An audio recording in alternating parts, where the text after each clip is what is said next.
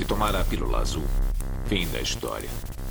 Vai acordar em sua cama e acreditar no que você quiser.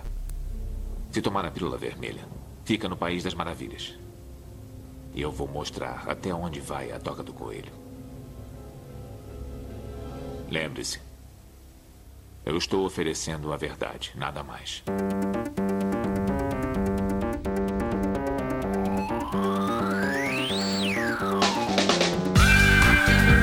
Magicando.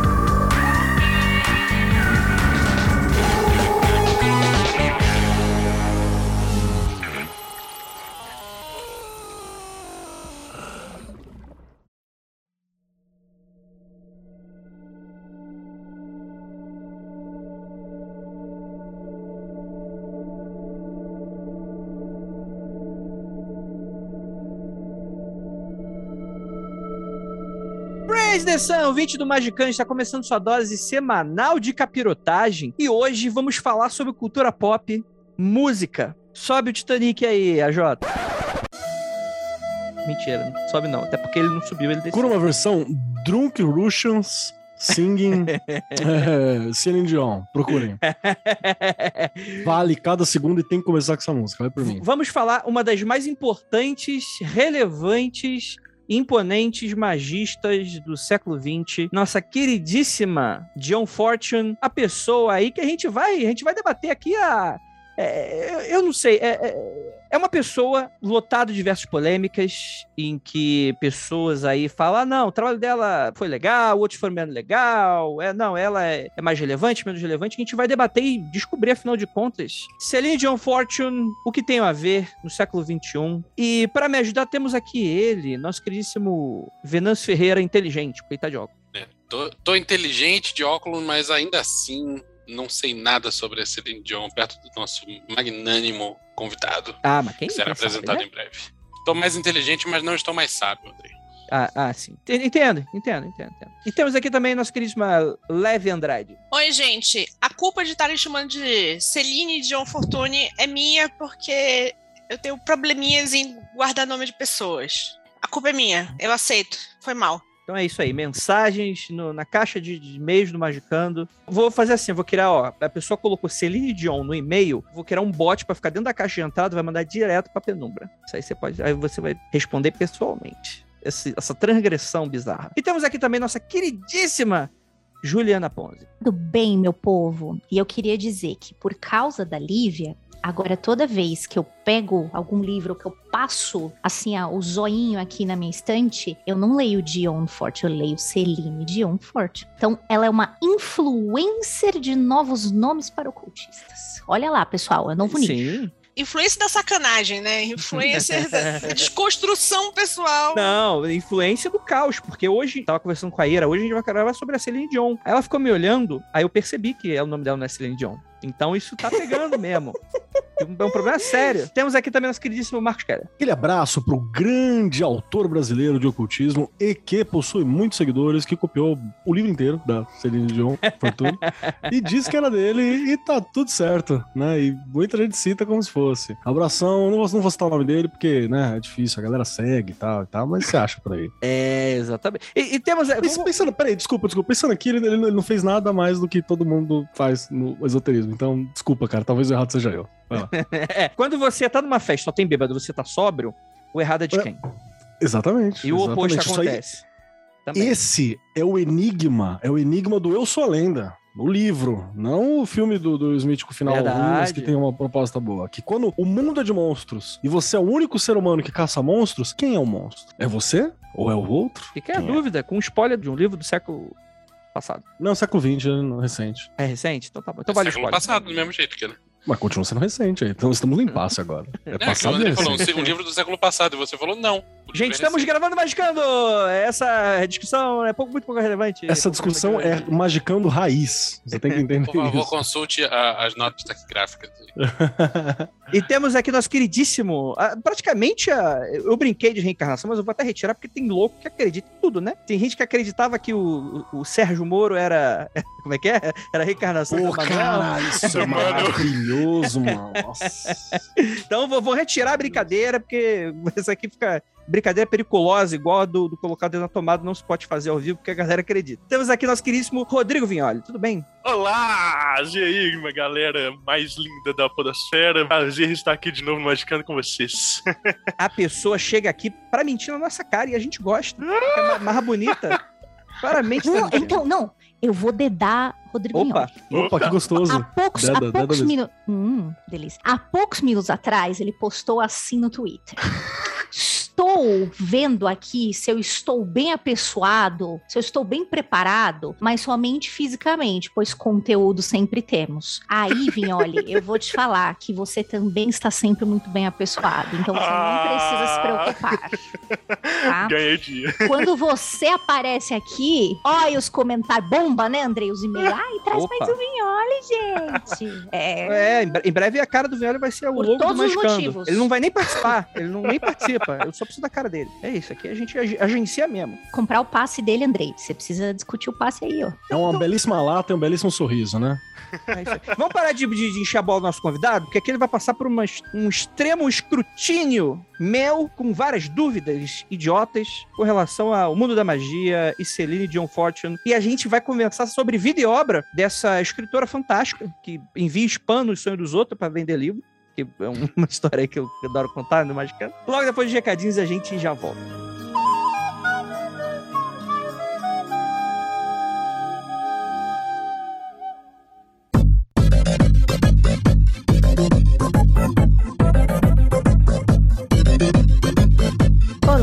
Tudo bem? Como você está? Que tal ajeitar a coluna, dar uma alongada no maxilar, mover um pouco os ombros, se dar uma tranquilizada aí? Aproveite o momento para se preparar para o podcast. Para você que curte esse trabalho além deste programa, os livros do Andrei Fernandes, Calciferum e o Martelo das Feiticeiras, pela Penumbra Livros, estão na versão em e-book disponíveis gratuitamente na Amazon pelo Kindle. É só ir lá e baixar. E você, ouvinte, que pode apoiar financeiramente esse podcast, acesse o Apoia-se por Magicando ou o link aqui no post e com apenas cinco reais, exatamente isso que você ouviu. Com cinco reais, você ajuda este programa e pode participar das gravações ao vivo. Não é sorteio, você como apoiador já pode acompanhar todas as gravações ao vivo. Beleza? Vamos pro podcast? Número de paz para você e até semana que vem.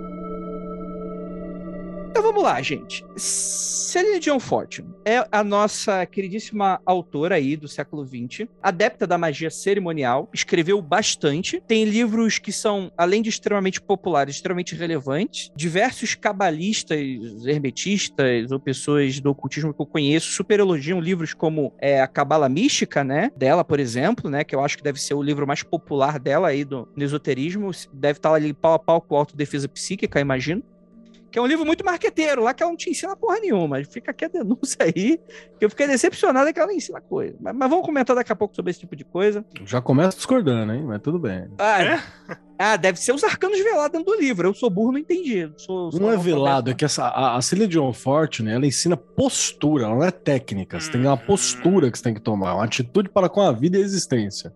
Tá né? bom. É, Então, é tipo assim, aquilo de quando você vai aprender a programar, você aprende a programar umas coisas que não tem nada a ver, só para você entender qual é o raciocínio primeiro. Não era isso que eu tinha pensado, mas funciona. A outra, a outra ideia é que o Vinícius diz muito que em escola militar ensina a cavalgar, mas ninguém vai mais pra guerra a cavalo. É, e pintar muro. no Brasil, eu não duvido nada, né? Se o, se o tanque deixar na mão, tem sempre um plano B, né? É exatamente essa questão. Uma coisa que ninguém ensina é roubar o motor de variante que a galera bota dentro do- dos, dos tanques aí. Fica essa, esse registro. Rapaz, o tanque, o tanque austríaco rodando com motor de variante, conceito. Falando sobre tanques de guerra, vamos falar sobre o quê? Inglaterra. Não, mentira. A gente vai falar sobre a Grã-Bretanha. Porque a. a, a... Caralho, tem que parar de chamar de Celine Dion mesmo, que essa essa porra pega.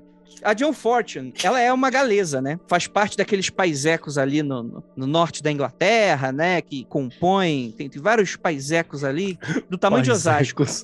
Tamanho de Osasco. É pequeno, é pequeno. É um lugar Se pequeno. pau, Osasco é maior. Você quer morrer. Você quer morrer. Não é um Fala isso. e é no sudoeste, cara. Você Ah, é- é conseguiu errar sudoeste? tudo numa frase, parabéns. Caralho, velho. Parabéns. Nada nessa sua frase faz sentido. Tem sentido. Vou melhorar agora, então. É o lugar onde gravam Doctor Who, ou gravavam anteriormente. Tinha Muito dos, dos países. Fato. Sim. Tá vendo? Tem é. alguma informação geográfica tem aqui, porque nenhuma. É, mas é interessante porque ela é nascida com outro nome, né? Ela é Violet Mary Firth, Firth Rogerinho Evans. Que, inclusive, escolheu o seu nome de John Fortune por causa do lema da sua família. É muito legal quando você vê essas coisas, né? Minha família tem uma bandeira, tem um lema, né? É interessante, tá? Essa coisa aí. Que era o seguinte: Dio non fortuna. Em latim significava Deus. Por Deus, não pelo destino. Que é algo muito interessante aí de colocar. Mas enfim, né? John Fortune. Vou puxar o Rodrigo Viola, porque provavelmente se você deu play nesse episódio, você quer escutar o Rodrigo, não eu, errando a geografia dos outros países, né? Então, Rodrigo, por favor, faça a introdução aí da nossa, da nossa biografada. Eu gostei muito do que o Keller falou, né? De que eh, a John Fortune ela ensina muito sobre postura. E aí, é, pra gente entender né, a obra dela, a gente tem que aprender a ler nas entrelinhas. Então, assim, ela tem muitos livros que elas são explícitos, sim. É, né, ela vai falar sobre magia cerimonial, mas ela vai falar muito sobre estados de consciência. Então, por exemplo, o Cabala Mística, que a gente vai falar muito dele aqui hoje, que é a obra-prima dela, ela vai falando de estados de consciência que são as consecuções em cada uma das céfiras da árvore da vida. Como assim? O cara ele faz ali uma meditação, ele faz ali um pathworking, né? E ele vai chegar num, né, a, consecução daquela esfera, ou seja, conquistar, né, aquela esfera, o, o que, que representa aquilo dali da árvore da vida, vai disparar um gatilho dentro da psicoesfera dele, dentro da consciência dele, é, que vai ser equivalente a um estado de consciência específico. Então, ela vai misturar muito conceitos, né, de psicologia com magia, né? E ela é, né, eu tenho algumas fontes assim, algumas pessoas que já viram ela sendo ci- citada, inclusive dentro da academia hoje, né, em aulas de psicologia, assim, em textos, né, ela sendo referenciada ali na bibliografia dos textos. É, então, assim, a, a contribuição que ela tem para psicologia não é exatamente vasta, não é exatamente profunda, mas é uma autora que ela traz essa abordagem para dentro de toda a- aquele misticismo, aquela miscelânea ali do ocultismo no século XIX e século XX. Então, é, é uma mulher, como o Andrei falou, ela nasce com esse nome, né, Violet Mary Firth, e embora, né, ela tenha nascido, assim, numa família bem abastada e ela não tenha, tipo, é, tido nenhum problema de instabilidade familiar, ela é uma criança que se sente sempre não pertencente, que ela se sente esquisita, ela se sente fora do meio. E por quê? Por causa da extrema sensibilidade mediúnica dela que, que vem desde sempre. E isso é o que que vai permear a obra dela. E aí eu tô levantando esse ponto justamente pra gente dizer que, diferente dos outros autores que a gente tá acostumado a discutir, Crowley, né, Sper, né, o Kenneth Grant, né, essa galera, é, ela traz essa veia mediúnica muito forte porque não é algo que ela escolheu. Não tem como ela desembaraçar disso. Então, ela tem livros que não são meramente inspirados, eles são totalmente canalizados, quase como uma psicografia kardecista. E ela tem É outros tantos livros, né, que ela vai trazer dentro, né, da abordagem dela. Então, é, é mais ou menos isso. É uma pessoa que escreveu 26 livros, né, na vida, escreveu muitos romances é, e escreveu outros tantos livros técnicos que é, talvez seja o que que mais nos interessa aqui, sabe? É essa personalidade que a gente tá falando aqui hoje. Sim. Cara, eu já pirei porque na hora que você fala do processo ser meio mediúnico, no- bem no sentido brasileiro, né? Bem no sentido de livro psicografado BR que a gente fala, é verdade, eu nunca tinha pensado nisso, mas é real mesmo. Tem muita coisa que tem esse fluxo, né? Que É, é- é algo entre o beatnik e o. e o. Como que é o nome do, do careca lá? Todo mundo gosta do, do espiritismo? Chico Xavier. É algo entre um beatnik e o Chico Xavier, tá ligado? Pode Nesse crer. caminho, assim. Entre escrita de automática e pensar- é. psicografia. É, pode É. crer. Real, real. E assim, é legal você trazer, né, esse conceito do espiritismo, porque a gente tá falando de uma Europa que ela tá permeada por três grandes correntes de espiritualidade, né? A gente tá falando de teosofia, né? Então ela nasce no ano em que a Madame Blavatsky morre, tá? Então ela nasce em 1890, a Madame Blavatsky tinha acabado de morrer. O espiritismo, né, com Allan Allan Kardec, né? Ele tá estourando na França, então tem todos aqueles movimentos das mesas girantes, daqueles médicos espiritualistas, aquela coisa toda e tal. E, né, na Inglaterra, a gente tem justamente a Golden Dawn, né? Então tem que lembrar ali que a Golden Dawn ela é fundada em 1888, é a primeira loja. A John Fortune ela não faz parte da primeira loja da Golden Dawn, ela vai fazer parte da reformulação, né? A gente vai falar um pouco mais sobre isso. A gente tem esses, essas grandes correntes espiritualistas e mágicas aí. E nessa época, gente, a gente tinha muita gente que pertencia a muitas ordens ao mesmo tempo, né? O choque de egrégora, né? Mas assim, tinha muita gente que é, bebia ali na, na teosofia e aí descobre a Golden Dawn como o cerne ali da magia cerimonial e da ritualística, né? Esse espiritismo ele vai tomando a Europa aos poucos. E a John Fortune, ela, ela é meio que uma mistura disso tudo. E a obra, o legado dela que ela vai trazer pra gente depois, né? Ela vai adicionar ainda muitos elementos de paganismo, ela vai trazer muito das lendas arturianas, ela vai trazer muito de, de cristianismo esotérico. Então, é esse o contexto aí que a gente tá falando. É bem da época, né? Era algo que estava bastante popular, né? né? Essa coisa da magia cerimonial, de você ter um pouco desses resgates, né? E aí, aos poucos, também acredito que essa formação dela como psicóloga mudou também muito desse seu pensamento em dado momento. Então, isso é muito interessante, né? E não tem como a gente não falar, por exemplo, do primeiro grande caso dela, né? Que inclusive ela fala no livro de autodefesa psíquica, é o primeiro, se eu não me engano, que ela aborda, que talvez seja até interessante a gente falar um pouco da infância dela, se você saber um pouquinho, Rodrigo. Mas é que eu, pesquisando bastante na internet, você vai vendo que existem pontos chaves da vida dela que são mais comumente abordados pelas pessoas, né? E esse, quando ela tinha 20 anos, ela era professora, trabalhava num lugar horrível. Ju deve ter experiências parecidas, né? Imagino eu. Não precisa falar. Não quero processo? Exato. Melhor não falar.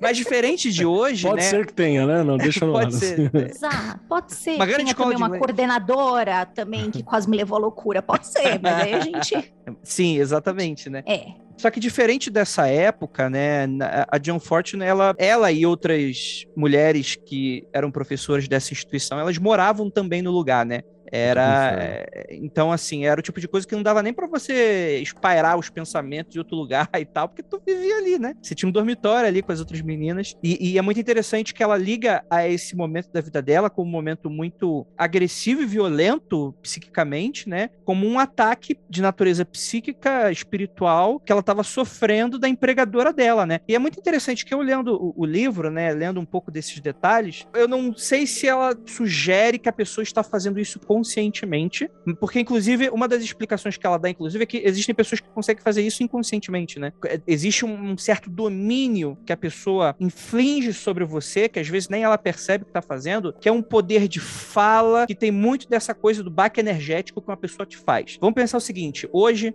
em termos mais convencionais, que a gente está mais acostumado, uma relação abusiva, por exemplo. É é- a gente está falando ali sobre diferenças de poder entre uma relação em que a pessoa com mais poder está usando aquele poder direto ou indiretamente para te subjugar de, de certa maneira, né? E é muito interessante que ela fala, ela tem uma passagem que ela falou o seguinte, cara, é, na minha cabeça era tudo muito racional. Então, por exemplo, as outras meninas já vinham reclamar comigo, vinham chorando pros dormitórios, e eu falava, não, vai lá, enfrenta ela, sai daqui, tipo, faz a parada. E quando ela ia enfrentar, rolava a mesma coisa com ela. E é muito interessante esse relato dela, porque dá pra ver que é, a racionalidade não é aplicada. É, é porque a gente tem muito essa coisa de, ah, não, seja racional, né? Que porra é racional, né? Como se algum ser humano não fosse, né? E, ou como se fosse racional ou passional. Andrei mandou o Tim Maia agora, hein? É, é, leia, Leia o livro. leia o livro.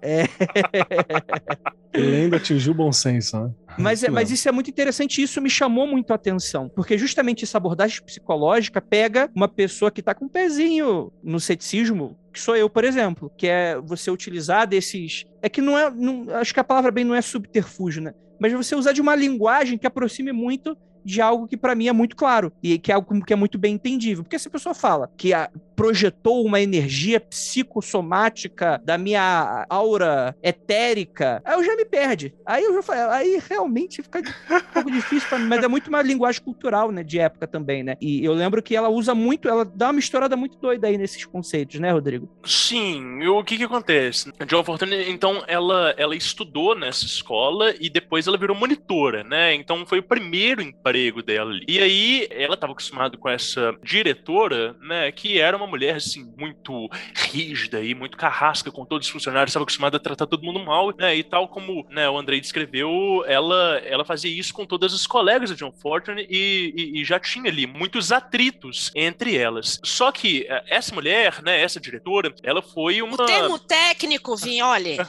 Ela era uma escrota. Ela, ela era uma escrota. E ela treinou pra ser escrota.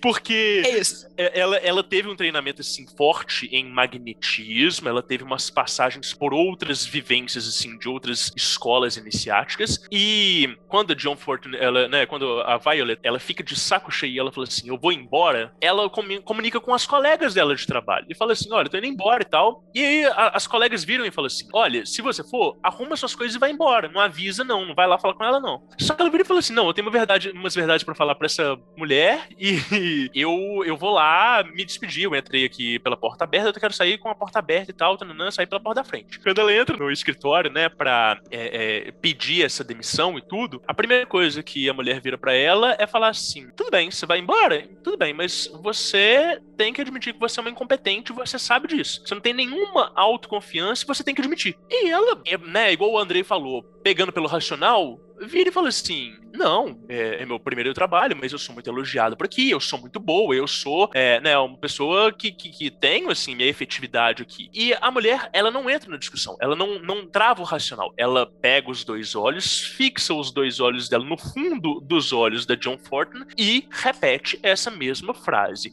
Você é incompetente, você sabe disso, você não tem nenhuma autoconfiança, você tem que admitir. E a John Fortune tenta, tenta argumentar, só que nisso passam três horas dentro do consultório dessa mulher, dentro do escritório dela, com essa mulher repetindo este mesmo mantra, olhando no fundo da alma dela. Em um determinado momento, a, né, a nossa protagonista aqui, ela perde a consciência, ela fica estupefata, e ela escuta uma voz na cabeça dela falando assim: é, é melhor você admitir e dar a perder antes dela te quebrar, porque se ela te quebrar, vai ser muito pior depois. E ela se coloca de joelhos ela pede desculpa, admite que ela está errada, a diretora libera ela, os pais dela têm que vir na escola para buscar ela, ela vai para casa e passa três dias desacordada, sem conseguir levantar para comer, passa três dias numa completa exaustão física, mental, emocional e, claro, energética, e os três anos seguintes ela passa completamente sambada da cabeça, tendo é, ataques de pânico, ela tendo dificuldade de estabelecer linhas lógicas e ela começa a se valer né, de exercícios de álgebra, de contas de álgebra, para ela conseguir distrair a cabeça dela, porque se ela não distraísse, ela era arrastada de volta para esse evento, pra vocês terem uma noção do quanto que isso foi um trauma psíquico que marcou ela. Né? E aí ela vai descrever isso nos documentos internos, né? Eu acho que no Autodefesa Psíquica ela nem chega a usar esse termo, mas ela fala que, de alguma forma, o campo áurico dela, né? A gente já tá entrando em alguns vocabulários um pouco mais específicos, ele foi quebrado e que o prana dela vazava. Então, né, a gente falou na, naquele episódio de limpeza energética, a gente falou muito disso, né? Mas é como se justamente esse perispírito dela tivesse sido rachado, né, por meio desse ataque psíquico, e aí ela fosse perdendo energia, ou seja, ela não conseguisse se concentrar, né? E, e aí, gente, esse vazamento, né, ele só vai ser solucionado quando ela vai entrar para Golden Dawn, que ela vai ter acesso às técnicas mais de magia cerimonial, que ela vai passar pela iniciação, e essa iniciação tem um selamento do campo áureo, tem aquela, né, é, é, a inscrição dos símbolos na aura e tal. Então, assim, é, ela vai buscar mais da magia, né? E no meio disso ela encontra a psicologia, justamente por é, uma angústia interna que a gente não consegue nem sequer mensurar, né? Imagina três anos de um sofrimento de uma coisa que, é, que você sabe que tem uma causa definida, né? Um dia você tá bem, do outro dia começa um tormento que vai durar aí três anos da sua vida, sabe? Então é, é- é mais ou menos esse episódio aí que a gente começa a falar da vida mágica dela, saca?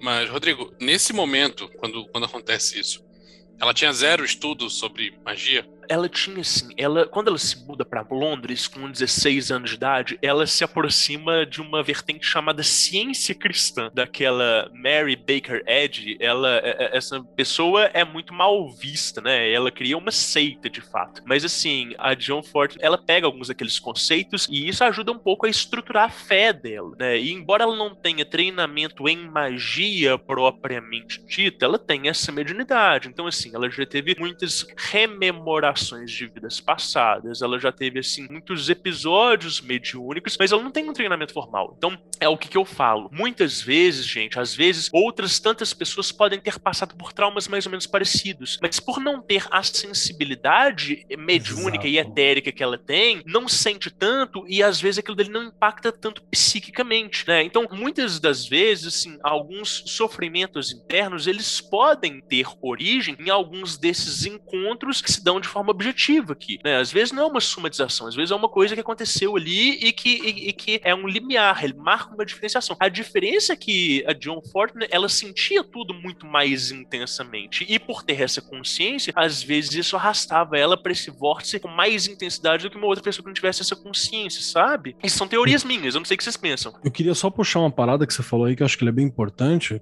porque é muito comum no meio esotérico, BR, né, a gente vê a galera falando não muito bem da John Fortune, né? Você tem uma influência do Mota em alguns pontos, né, que é o sujeito que ele vai falar no, no livro dele, que é, bom, um, bastante inspirado, como eu disse lá no começo, na, no material da John Fortune. Ele dá, ele dá uma descasada, ele fala assim, nossa, né, ela não é, né, ela não estava pronta para pra, ele dá uma, uma, uma, falada assim sobre algumas coisas da John Fortune em alguns momentos. E também, pelo fato dela ser mulher, é claro, não vamos esquecer disso, né, que tem sempre isso, que é o que a Blavatsky sofreu e todas as outras. Mas tem uma parada também que a galera esquece, que é justamente essa sensibilidade dela, que ela tava muito aberta, era muito aberta. Assim, qualquer coisa ela sentia, qualquer coisa ela pegava, ambiente influenciava, se alguém não tava bem no ambiente ela percebia. Então você tinha essa abertura muito grande. E aí, tipo, eu ouço os, os mano metido a magão falando, não, porque ela era fraca, não sei o que, isso é vontade fraca. Isso é porque isso é uma porta, né? O cara que falou isso é uma pedra, uma porta que não sente nada, saca? Se um cachorrinho sorrir para ele, ele não consegue perceber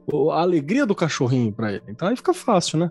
O problema de falta de respeito da Dion, ele é local, tá, gente? Eu gostaria muito de desenvolver isso, talvez um pouquinho no futuro, e também falar para vocês que talvez venha aí coisas maiores escritas sobre isso, porque é um problema local, tá? É Brasil que eu vejo que há uma resistência muito maior uhum. do que várias outras pessoas que eu conheço que estão em outros países e que têm diversas de diversas correntes mágicas, tá? Uau. Eu acho que isso aqui, e isso tem muito a ver com a história história da religião e a história dos cultos no Brasil. Mas eu acho que isso vai ficar muito comprido, eu posso falar no final se vocês tiverem interesse. Mas esse, esse rolê de descreditar a Dion é muito local. O jeito que se trata ela é muito local e é permeado muito com o nosso pensamento. Tanto do nosso background do que é religião, o que, que é religiosamente certo ou não, e o que, que nós magistas fazemos num primeiro momento quando a gente sai desse paradigma e entra na magia. Eu acho acho que isso precisa ser muito falado e eu acho que isso pode mudar, inclusive, obviamente, para quem tiver de coração aberto e afim, né? É. Eu acho que pode mudar muito a visão das pessoas sobre ela. Eu acho uhum. que isso é uma coisa que precisa ser falada sobre, mas eu acho que a gente vai fazer um, uma,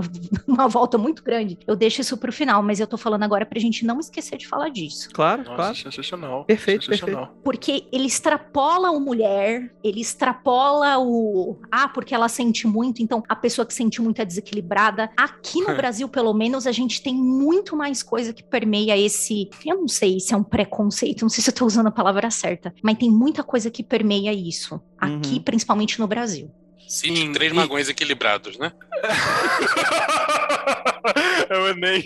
Você pode até escolher a área, viu? Financeira, emocional, só escolhe a área, não precisa nem ser inteiro, assim.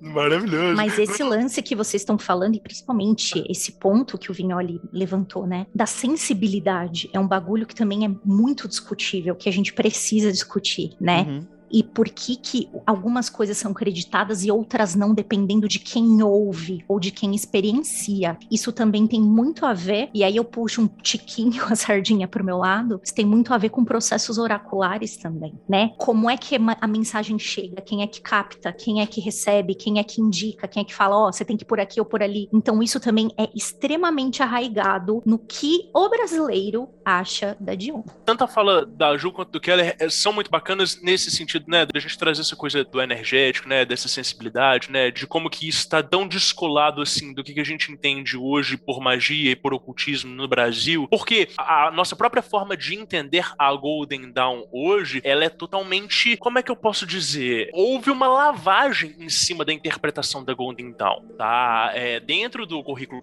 prático, né, da primeira ordem em 1888, um dos pré-requisitos que era esperado do iniciante era ele ter controle sobre a própria aura dele. Nesses termos, abstratos assim. E se isso hoje não significa nada para o ouvinte e para o estudante de ocultismo que acha que isso é uma coisa completamente é, nada a ver, na época isso era algo que tinha os seus parâmetros. É, o Regardier e a galera que traz a magia um pouco mais pro lado psicológico vai, às vezes, tirar, né, ou tar alguns desses termos, ou então reformar essas palavras como se fosse algo que fosse um parâmetro mais psicológico. Então, quando você vai ouvir falar sobre o ritual menor do pentagrama, você tem que ouvir as vozes do trovão, né? Você tem que inflamar-se em oração. Quer dizer, são metáforas que você tenta perceber algo interno, mas se você tiver uma sensibilidade, você consegue perceber aquilo dali sem você ter que usar desses meios descritivos, né? Então, às vezes a gente usa a poesia pra gente conseguir dizer um fenômeno que ele é interno. E a própria Golden Dawn, ela traz, então, muito desse magnetismo exacerbado, né? Então a gente fala assim, ah, Golden Dawn era um grande teatro, né? Ah, porque a magia cerimonial era legal porque a gente vestia roupinha e brincava de deus egípcio. É, legal, tem, tem, tem toda essa fantasia, tem todo esse paramento,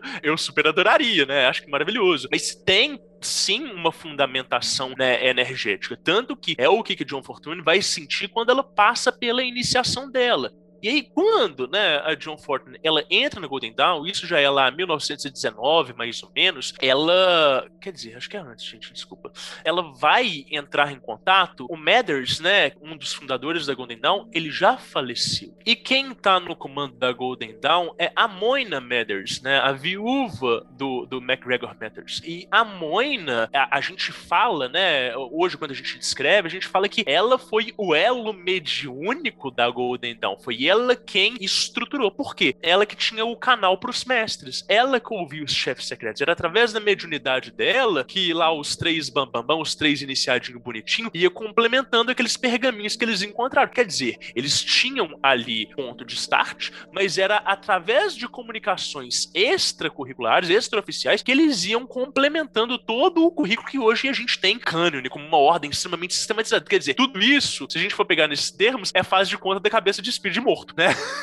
e, e a John Fortune, por ter essa sensibilidade, essa mediunidade tão grande, ela própria também tinha alguns dos seus contatos internos. Não, o, o, quando ela entra para Golden Dawn, né, o desenvolvimento dela é muito rápido. O Vinícius pergunta, né, se ela já tinha algum tipo de vivência mágica. Não, mas ela adquire muito rápido. Na hora que ela entra ali, aquilo tudo fica enfadonho muito rápido. E é aí que ela conhece, né, o Love Day, que vai ser o melhor amigo dela, que vai ficar o resto da vida junto com ela, que é um cara que vai ajudar ela né, a estruturar né, os templos, né, a sociedade da luz interior, que vai é, fazer esse trabalho junto com ela. Então, o, o que, que eu tô querendo trazer né, nesse bloco de informações aqui é que quando ela entra ali na Golden Dawn, ela também tá bebendo de teosofia, ela tá brincando ali de ir umas palestras, ela tá conhecendo as coisas ali, ela também tá recebendo né, esses contatos mediúnicos todos é, e ela tá compondo todo, todo um bloco de informações próprias e isso vai causar né, uma série de desavenças ali, seja por inveja, seja porque às vezes ela é muito intrometida, seja porque né, ela tem uma personalidade forte também que gosta dos embates. Né? Então a gente tá falando mais ou menos disso quando a gente fala de Golden Dawn. Perfeito. Perfeito. Gente, a Dione foi uma das primeiras a colocar a boca no trombone sobre abuso em meio mágico ela tinha muitos motivos para ser odiada por muito magão. De verdade, fora outras coisas, assim. É, é, é, e publica, viu? Escreve lá, publica texto, bota lá, entendeu? Ela tinha um monte de motivos também. O que é que essa mulher está fazendo aqui no meu clube do Bolinha? Que ela está estragando o meu videogame. Brincadeira. De... Videogame não. A minha magia. O meu Demolai, meu live action. Demo... Eu ouvi Demo Live Action. Uma coisa que me deixou bastante encucado com as obras dela foi justamente isso que eu citei no início. Acho que o Vignoli, ele fala muito bem aí no meio, mas é uma coisa que eu gostaria de deixar muito claro, assim, que eu acho que, também para dar um alerta que talvez, eh, inspirado pelo nosso episódio, algum ouvinte vá procurar um pouco da literatura dela, é preciso colocar no tempo em que ela tá. Isso em diversos contextos aí, sociais, econômicos, todas essas questões aí né? E mais do que isso, né? Em que tava a magia dentro desse cenário, né? Porque, por exemplo, a gente falar sobre magnetismo é algo que eu não posso falar pelo mundo da magia inteira de Hogwarts, mas é um termo, por exemplo, que eu sinto que tá um pouco defasado com relação a, a termos espiritualistas, né? Tipo, você não fala mais magnetismo animal. Foi algo meio que foi deixado um pouco de lado, né? Hoje utilizam outros. E eu não tô falando, não, sei lá, você tem o passe magnético do, do kardecismo, né? Que vem disso e tal. Mas esse lance, o, o termo, né, magnético, por exemplo, foi deixado deixado um pouco de lado, né? Você tem um pouco dessa questão áurica também, que há muito tempo que eu não escuto sendo falado dessa maneira e tal. Então, eu queria perguntar para vocês, assim, principalmente pro Rodrigo. Não é se funciona ou não, porque claramente isso funcionava pra galera daquela época, assim. Mas existe um problema da gente traduzir esses termos para outras coisas? A magia transcende esses termos hoje ou é entendido de outra maneira?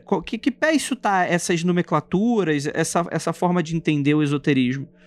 Eu acho que dedo no cu e gritaria descreve o Brasil como um todo, Andrei.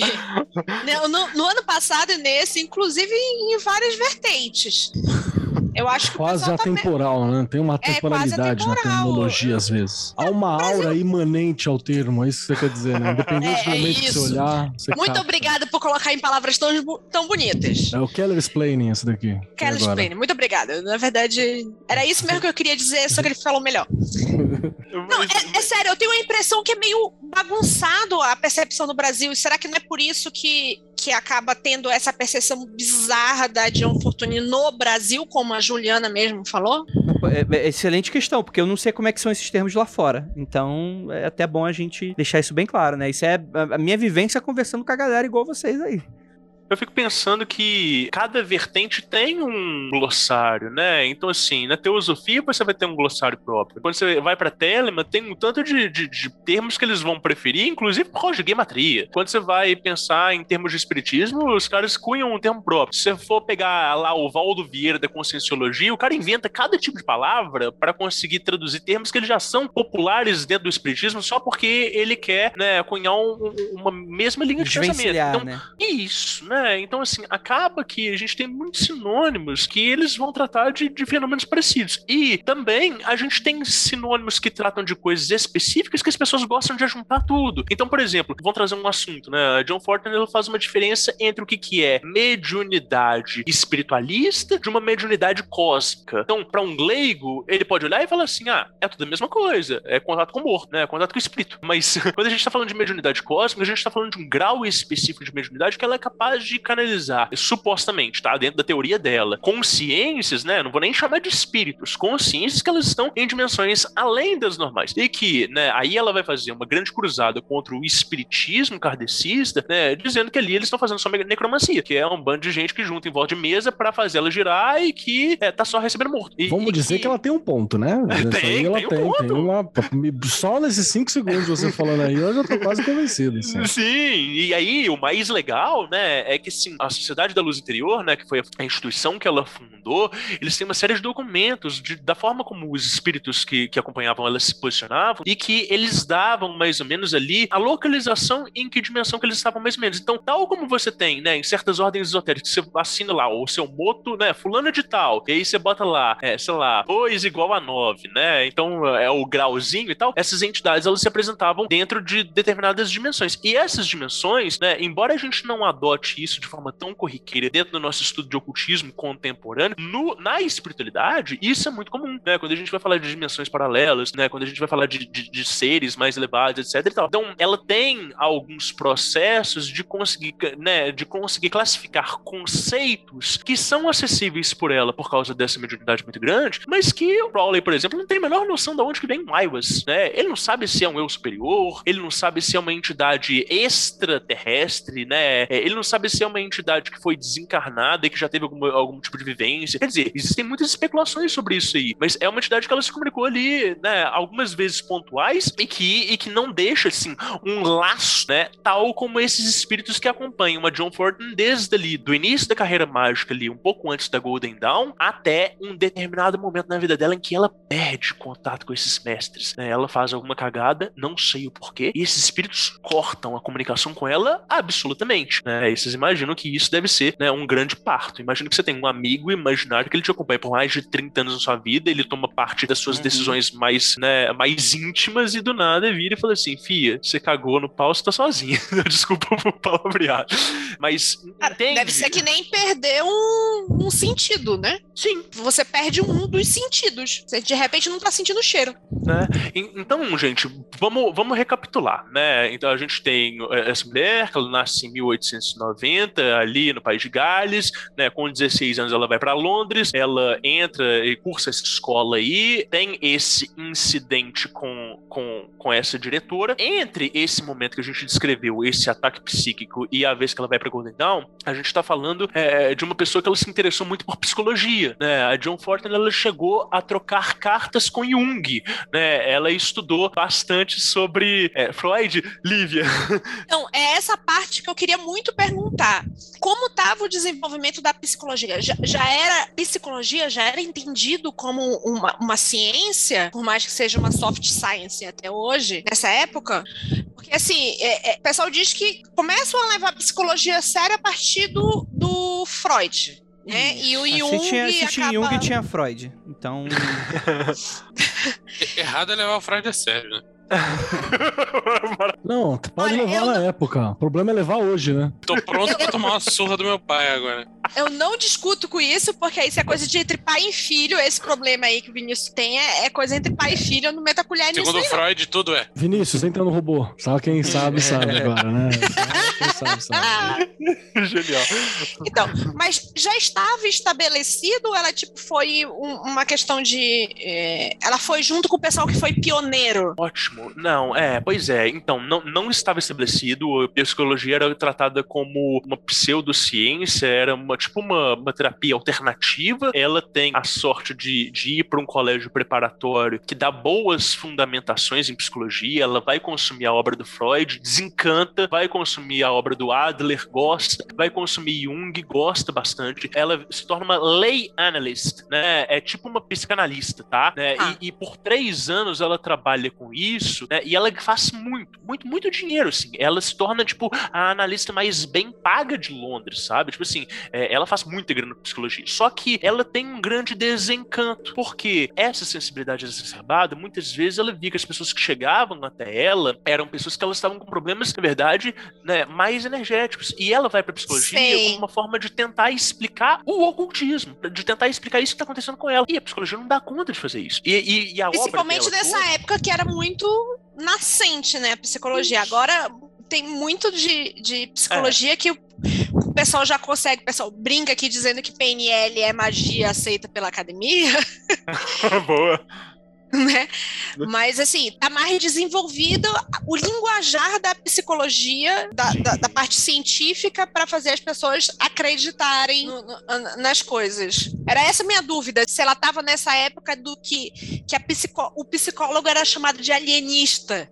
Entendeu? Uhum, pode crer. Só para acrescentar também nisso aí que você tá falando, Lívia, porque também tinha uma vontade, uma necessidade da psicologia ser conhecida como ciência. Então, qualquer coisa que foge a essa ideia científica de método, do método científico e tal, não era bem-vinda. A história passou por isso por um tempo também, né? Como historiador, eu posso falar bem. Então, chegou um tempo que, para poder falar que era ciência, você ignorava vários aspectos que eles eram mais internos, mais particulares, mais de foro íntimo, que você queria uma coisa metodológica, estilo hard science. Aí agora, recentemente, que a gente entendeu que isso não é necessário, né? Ou eu me lembro que a aula 1 de psicologia que eu tive, a primeira coisa que o, o professor comentou foi tipo assim: é difícil você, enquanto sendo o objeto de estudo, compreender totalmente a situação, porque você está dentro. Você é o objeto. O ser humano é o objeto de estudo. Sim. Então você nunca vai conseguir ter a separação suficiente para transformar Meme. a psicologia numa hard science. E tá tudo bem, isso não deixa ela menos É sobre isso. ciência. E tá tudo bem.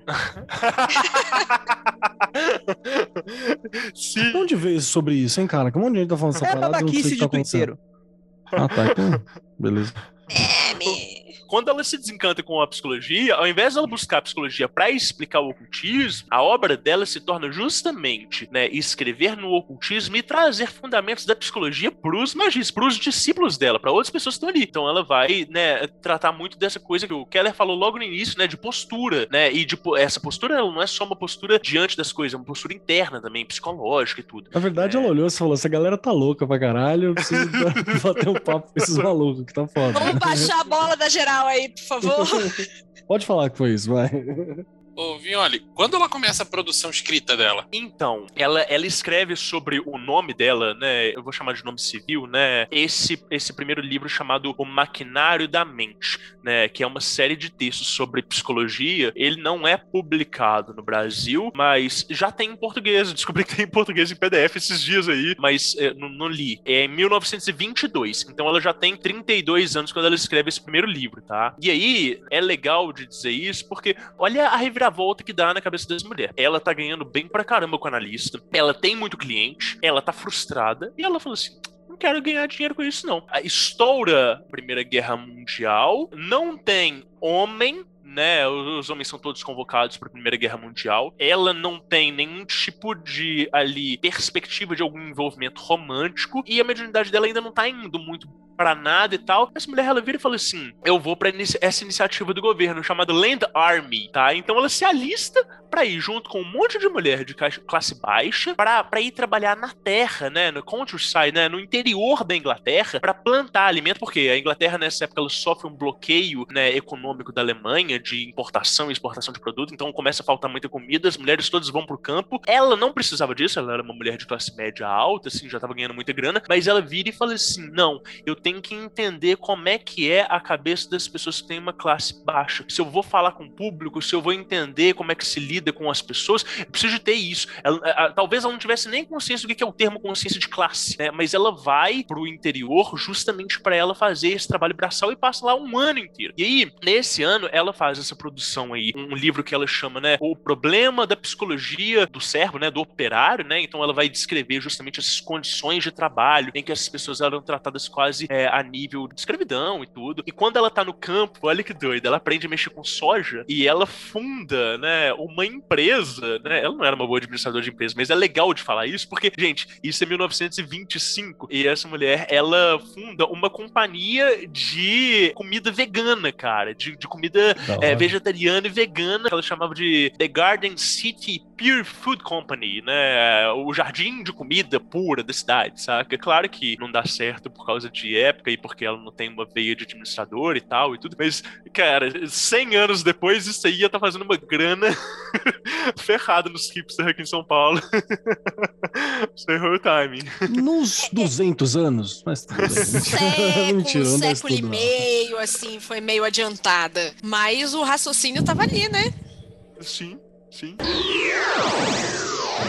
Quando a John Fortune entra na Ordem Hermética da Aurora Dourada, ela escreve um livrinho que chama A Filosofia Esotérica do Amor e do Matrimônio, tá? Esse é um livrinho publicado pela Pensamento. É um livro que ele trata assim um pouco sobre tantra também. É, é um livro-. É, ele, ele é bem conservador, assim, né, dentro do entendimento dela na época, só que ele vai trazer alguns fundamentos de magia sexual. E a Moina Mathers fica completamente mordida com aquilo dali, porque ela falou assim: você tá revelando segredos da ordem, você tá pegando isso aqui e tá passando pra galera. Só que a, a John Fortin ela não, tem, não tinha nem grau pra conseguir ter acesso àqueles conteúdos. E esse livro já é parte da produção do que, que os mestres dela estão passando pra ela. E aí, ela solta esse livro, que hoje a gente vai achar como algo muito modesto. É um livro muito bom, tá? Ele é, ele é conservador, mas ele é um livro muito bom. E aí, a Moina acha aquilo dali um verdadeiro absurdo. A gente tem que lembrar que é um pouco depois da era vitoriana, assim, então é, tem todo uma galera púdica, a sexualidade é, é muito tabu e tal, e ela solta esse livro é, como uma proposta de vivência de espiritualidade para mulheres que são donas de casa, né, para pessoas que passam muito tempo dentro da casa. Caralho, que então ela é, é, ela, ela dá assim o, o cuidado do lar como uma espécie de atividade de iluminação. É quase como se ela estivesse fazendo ali culto a Estia, saca? Ela não, não traz o nome de nenhum deus e tal, mas a forma como ela traz essa devoção dentro desse livro é muito incrível e ele ainda é muito atual dentro dessa perspectiva. Só que a Moina fica mordidaça. Por quê? Você tem uma mulher que é o elo mágico da Golden Dawn, ela é uma grande clarividente, ela é uma grande artista, ela escuta os mestres todos, ela que manda e todo mundo obedece. E aí chega uma outra mulher também, com personalidade tão forte também, com mestres também que inspiram tanto, e trazendo um livro que ele é aceito pelo mercado e que as pessoas todas comentam, e ela ainda é de um grau inferior, vai ter briga ali de cachorro grande, né? E, Ah, e o aí- ego. O ego. né? E, Ô, Rinha de mestre ascensionado. Rio de Messas Caralho, imagina que louco a pessoa jogando um item assim, fala, vai Saint Germain. E do outro lado alguém, puta, ia ser porque caralho, Vinícius. Ser irmão, eu escolho você. É, mano, ma- mano, isso aí tem, tem um esquema aí, ó. Cadê Sim, as olha, por favor, repete o nome desse livro, por favor. Sim, é Filosofia Oculta do Amor e do Matrimônio. É uma capa bobinha, feia. Quem tá na live tá vendo. Que legal, cara. Sabe o que eu acho charmoso? É, charmosinho. Sim. Sabe que tá em domínio público? Só. É, é, Não oficialmente está. Entra lá na é, John Fortune Brasil, o grupo do Facebook é o único meu. Tem todos os livros. Mas, lá. ó, mas ô, ô, Rodrigo, você já tá falando Sim. um monte de coisa da nossa queridíssima Celine Dion que tá quebrando muitos mitos meus. Eu vou falar que só porque você tá falando dessa pessoa se aproximar das pessoas do campo, a pessoa pensando em não iniciados pra fazer as coisas, isso já tá melhor que muito magão aí que tá criticando ela. Então, isso aí é um detalhe, André, que a gente esquece, mano. Ela tava preocupada com a vida prática de pessoas. Ela era psicóloga. Ela, então, ela não tá preocupada em falar pro nicho. Ela tava preocupada em resolver problemas da Inglaterra também, você entendeu? Ela tinha esse detalhe de estar preocupada com a vida real, com a vida prática. E realmente, isso é muito melhor que muito magão, tá ligado? É uma veia até meio, meio, meio neo-xamânica, sabe? Essa coisa de servir ao grande, ao grande comunidade, ao grande local que eu tô inserido. Isso, isso é uma das coisas mais legais dela, inclusive. Que você não vê em muita gente. Sim, cara. É, é- é- é- a gente fala assim que né, a John Fortune ela é adepta modelo da tradição esotérica ocidental. E por que isso? Né? A gente fala assim: é, na John Fortune você podia confiar na pessoa dela e na obra dela, nos ensinamentos dela. No Crowley você podia confiar nos ensinamentos dele, na pessoa Podia dele. confiar no, no Tom Megatherium, e olha lá, assim, tá ligado? Exatamente, Qualquer né? outro.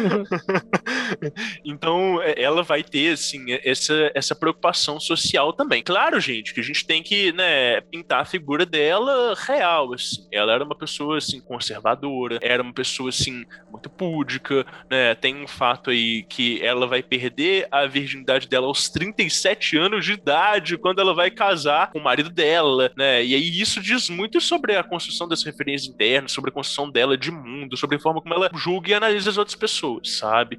É, mas tem um personagem que é muito importante da gente citar aqui, gente, que é o Theodore Moriarty, tá? Ih, Esse rapaz. cara. Foi um problema pro Ah. Sherlock Holmes esse aí, hein? É, esse meteu louco. é, eu, eu- eu- se não me engano, é inspirado, viu? Eu, eu ah, não é?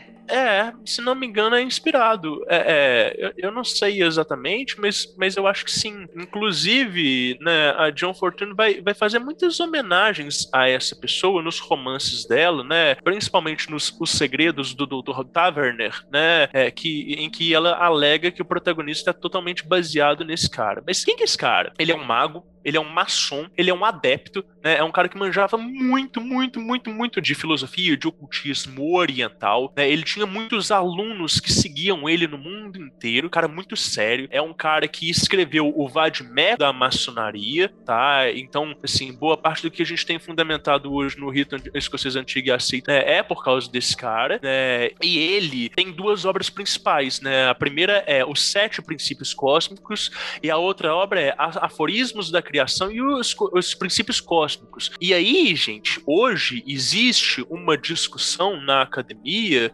em que o Caibalion talvez tenha sido um plágio das ideias desse cara, saca? Então, William Atker né, pegou muitas dessas ideias desse cara. É, esse Theodore Moriarty, ele foi então um professor da John Fortin, né, e tem um, um, caso muito interessante dele, que assim, um aluno dele tá lá no, no acampamento junto com eles e tal, e depois de uma palestra ele fica pensando sobre um monte de coisa e, e, e passa a noite em claro e, e, elabora um monte de pergunta e fala assim, nossa, quando eu acordar amanhã, eu vou até o mestre Moriarty e vou perguntar para ele essas coisas todas, vou tirar essas dúvidas todas. E aí ele chega assim na porta da, da, da cabana lá da casa do mestre e tal, e entra, quando ele entra, tá sobre a mesa um envelope selado e escrito o nome desse estudante lá no, no envelope. Aí ele pergunta pro mestre lá, Moriarty, o que, que é isso aqui? Ele falou, uai, sei. Aí também, não sei, apareceu aí. Aí ele falou: Você não sabe o que é? Não, não sei, acordei e tava aí. Aí o cara vai e abre. Na hora que ele abre o envelope, todas as perguntas que ele tinha anotado para fazer para esse mestre estão respondidas na ordem ali. Rapaz. E aí, a gente não sabe se isso é telepatia né? O mestre leu, escreveu, selou e fingiu que não sabia. Se isso é o mesmo fenômeno que se deu né, na teosofia, que é a precipitação das cartas, quando a gente tem materialização de fato de cartas dos mestres que respondiam perguntas, né? O fato é que esse cara ele pega essa carta e vai falar para a comunidade toda: olha o que aconteceu e tal, tananã, isso aconteceu essa manhã. E toda a comunidade, os alunos mais velhos, eles viram os olhos, né? Como se aquilo ali fosse uma coisa corriqueira, porque eles já tinham visto esse fenômeno acontecer tantas vezes, mas tantas vezes com o Theodore Moriarty, que aquilo não era novidade. Então, só os alunos novos, eles eram pressionados por esse seed, assim, vamos dizer, né? Essa mediunidade dele, né? Então, esse é o cara que ele dá ali toda uma fundamentação para John Ford, né? E quando você tem um cara desse do seu lado te ensinando dentro de um ciclo de alunos internos, o que a Golden Dawn vai fazer? Para você, né? Que é um coluna, é, é, um, é um currículo um pouco mais né, sistematizado e um pouco menos direcionado, né? Então ela tinha ali de fato é, um mestre para ensinar diretamente para ela. E, e, aí tem uma coisa, né, que a gente precisa dizer, né? Eu, eu já vou encerrar minha fala, mas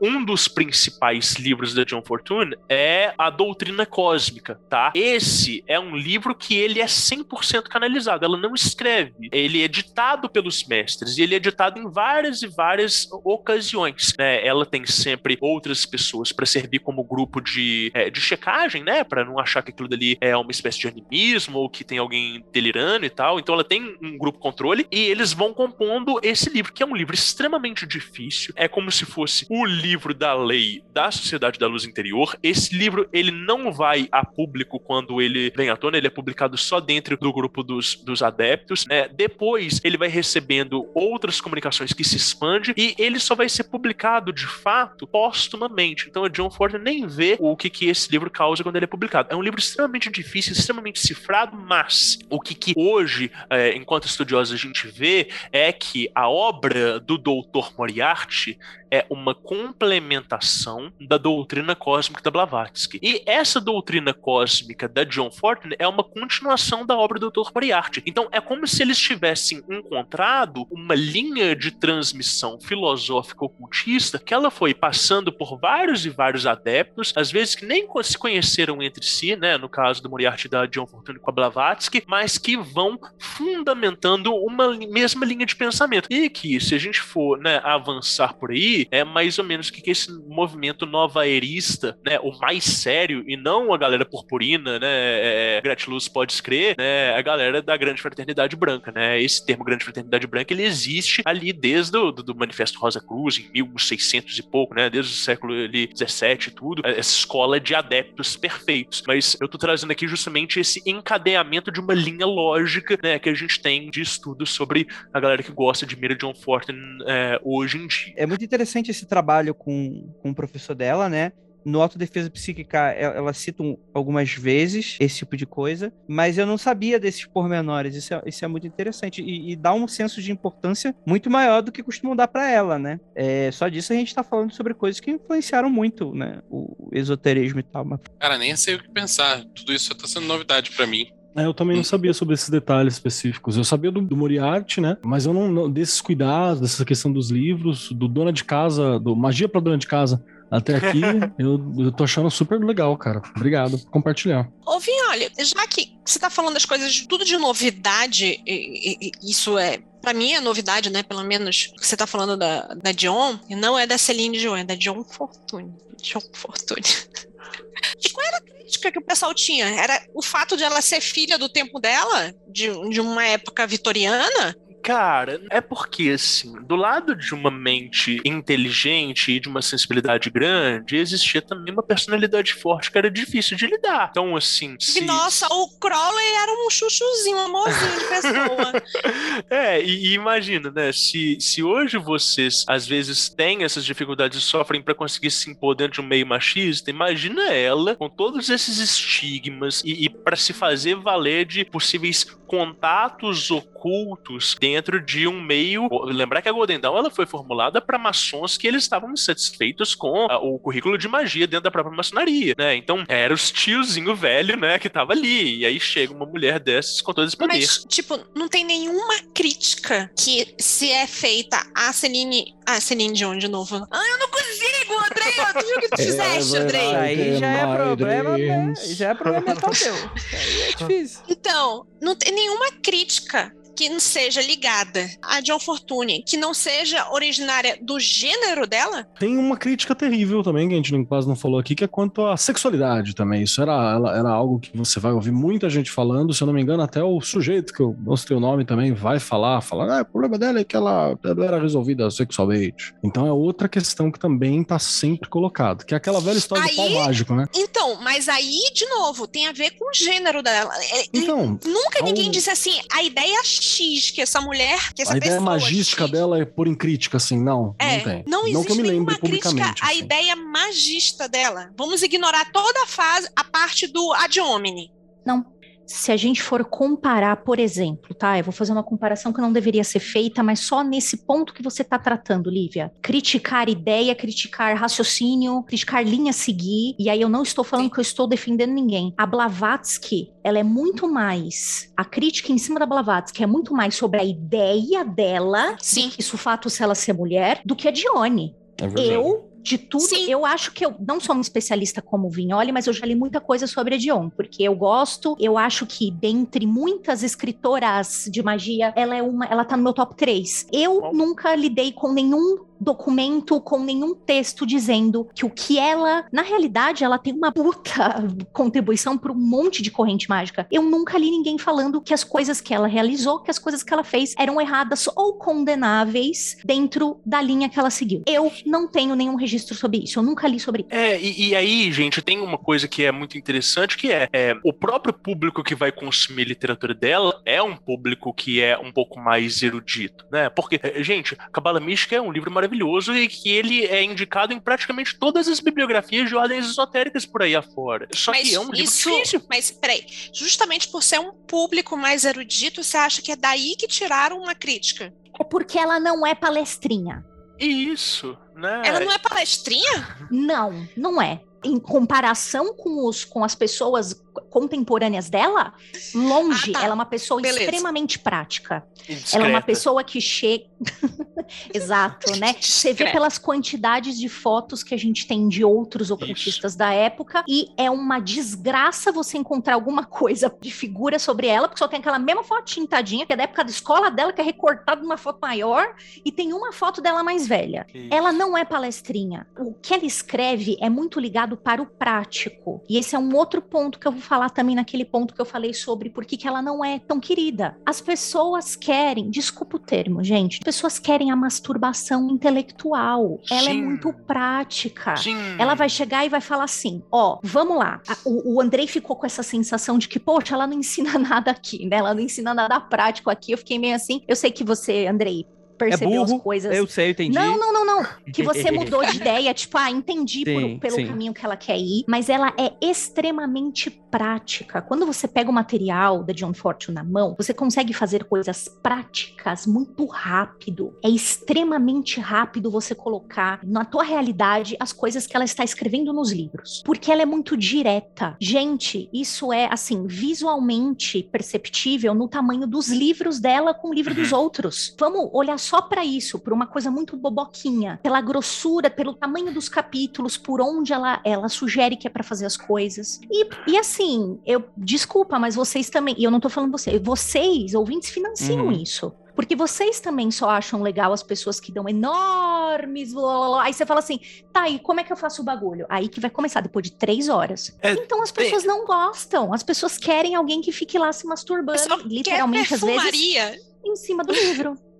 Gente, o pessoal quer perfumaria. Mas isso não é novidade da magia, nunca vai Não, mudar. eu sei, eu Não sei que não é mudar. novidade, mas sabe quando o negócio te atinge? Tipo, o pessoal quer fumaça e espelho. Aham. É um jeito de se sentir especialzinho, diferente dos outros. Capa e capa. Capa também ajuda. Deixa bastante. eu fazer a pergunta. Deixa eu fazer uma Você não fala de capa, nós dois a gente não pode falar de capa. é verdade. Mas é, a galera quer capa bonita.